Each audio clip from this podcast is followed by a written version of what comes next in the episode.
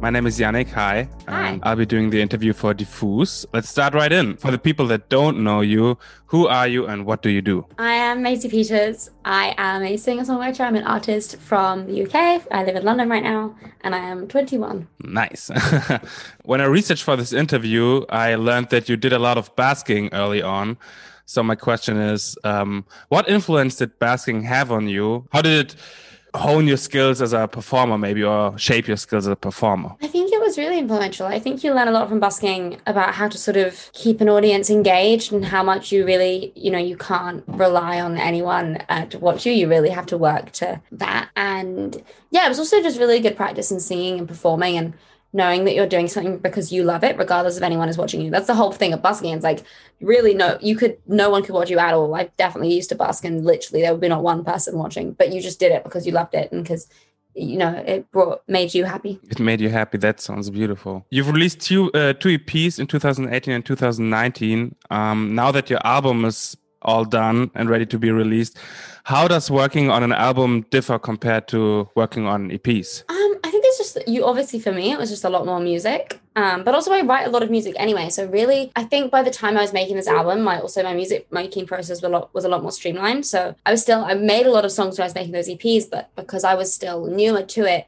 it was a lot more stabs in the dark. And then occasionally you would write something that made sense and it would sort of join the EP. Whereas for this album I was sort of more experienced and a little bit more aware of like what I was making, and how I was making it. So I think that it was yeah it was a sort of in a way it was maybe like a more streamlined process and kind of more with more thought put into it. Did you have a plan going in? No i wouldn't say i had a plan. It wasn't like i consciously wanted to write about a certain amount of things and i have a certain amount of songs and have a song like this and a song like this. I don't really write like that. I'm sort of much more freeform and really just sort of go wherever. But i'd say that when i was making it i had a very clear sort of like compass like a very clear i guess like true north on where on what it was, like what felt right, and what I was like, that's right, like that's on the album, that's on the album, that's on the album. And to be honest, a lot of the times it wasn't the only times that things would change was when I was right would when I would write something better. So mm-hmm. like a lot of the songs that didn't make the album, I would say I used the joke, and I don't think I'm going to do it anymore, but I used the joke that I was going to make like a sister album to you signed up for this called you also signed up for this, like four months later with all the songs that didn't make the album because there was like a there was quite a few that I really loved.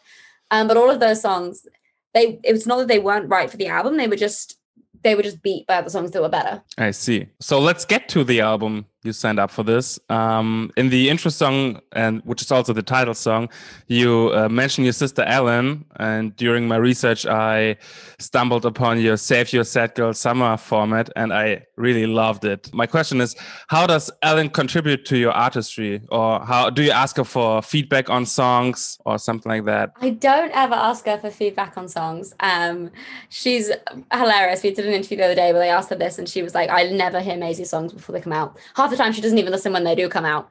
Um, but she's no, she is very supportive and uh, she does like my music, but she's definitely not the person I would go to to road test them because I'm not really her musical type. I see, I see. What inspired the sound of the album? Sound-wise, there's a lot of different things happening. I think. I think a lot of different music that I love inspired the sound of the album. Um, yeah, I was really inspired by all of the music that I grew up on. I sort of I'm a big Taylor Swift fan, and Folklore came out when I was writing this album, so I think that was really in the water for it.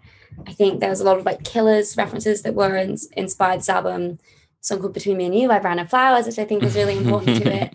Like older stuff, I still think like Simon Garfunkel and Dolly Parton. Um, that was really in it as well. So I think a lot of different music that I love. And how did you manage to blend blend in all those different styles and different influences, or is it just a subconscious thing that happens? I think it's kind of subconscious. Yeah, it's mostly subconscious. I think that I, it's all sort of so layered in as like the sort of music that you love that it sort of is easy. It sort of just comes out naturally in what you make. In my ears, you signed up for this is a very nuanced breakup album. But what would you say is the overarching story of the album? Interesting. I think there's definitely, you know, there's, there's breakup in it. Um, there's breakup in it. But I a lot of feeling as well. Just... Yeah, I think that sort of to me it seems it has kind of two themes. It feels like on one hand a very half the album is very heady and romantic and young and wistful and teenage and dramatic.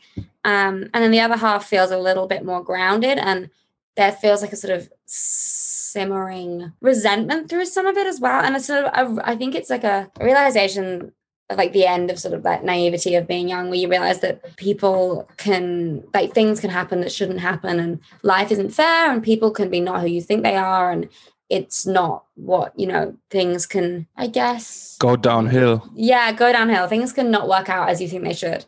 And i think that sort of is layered through the album as well. I have one question about boy because yes. after listening to it i think i believe that it had a different working title at some point. Yes, it did. First of all, was it was it a conscious decision to change it to boy instead of F boy? Yes, it was. You're the first person that said that to me. That's interesting. Um, very well noticed. Yes, it was. The song for ages. I mean, can I swear or should I not? Go right ahead. Okay, cool. So um the song for ages was Fuckboy and it sang it in the chorus. And at one point it was going to be a single. At one point it was going to come out instead of Psycho before we wrote Psycho. And we were all like, well, I guess we'll just do that. And it, yeah, you're a fuckboy. And then we would, I was working on it doing, we were doing some more vocals for it. And I, and I said to Joe, and I was like, because I was just with Joe at the time, and then myself and him and Ed wrote it. I was like, Joe, I actually I had like a eureka moment. I was like, I don't think it should have fuck in it because then we don't need a clean version, but also it's kind of better. It's like you're suggesting it, but you're not saying it. Mm-hmm. And it's mm-hmm. also kind of funny because it's like, it's like even without that, like it's like you're a boy. Like yeah. you're a boy. And I That's, just thought that was really funny and and so much better. And we did it and we were like, I think this is better. And then we had to convince everybody else. But I think everyone else came around pretty quickly. I also live. It's going to be so fun to be like you're a boy. Yeah. Um, so I'm super excited. But yeah, it it was it was fuckboy for ages. Are all boys and men toxic? And if yes, what can we do to be better? No, not all. I don't think all boys and men are toxic. I have a lot of very wonderful, great um, male friends and guys that I know. So absolutely not. Um, I yeah, boy does really cast a a, a shady lens upon uh, the male. But you know, I get it somehow. I really get it. Thank uh, no, not all guys, and not all guys. Um, but a couple that I've come into contact with, I guess, got burned by that song. Um, and rightfully so. And rightfully so. One subliminal topic that keeps coming up in some verses of the album is this uh, demonization of ex girlfriends by men, which I think happens a lot when there's a male fragile ego involved. But what's your take on this slut shaming phenomenon and demonization thing. That is so interesting. I didn't even know that, but I guess it's true. I think I immediately thought of, which is like an interesting song to reflect that on, but I have a song called Villain. Um, which, but I, which in which I sort of demonize myself as well. And I I love that song. Wrote it with a friend of mine called Rob Milton. Rob Milton, and I thought that song was really fun because a lot of these, so, a lot of the album, I think it's, and it's, I think that's actually an interesting, like a trait of being like, I wrote this album like 19, 20, um, and I think I'm very like righteous in a lot of this album. I think I'm very much like, you hurt me and I'm sad about it and and you were bad and I'm just gonna talk about it. And I think that's great. And there's there is so a time and a place for that. And I'm I'd suppose and that's necessary to sing about. And like Olivia Rodrigo's just made a whole album about it. And I think it's so fucking good. I'm obsessed with her and with mm-hmm. Sour.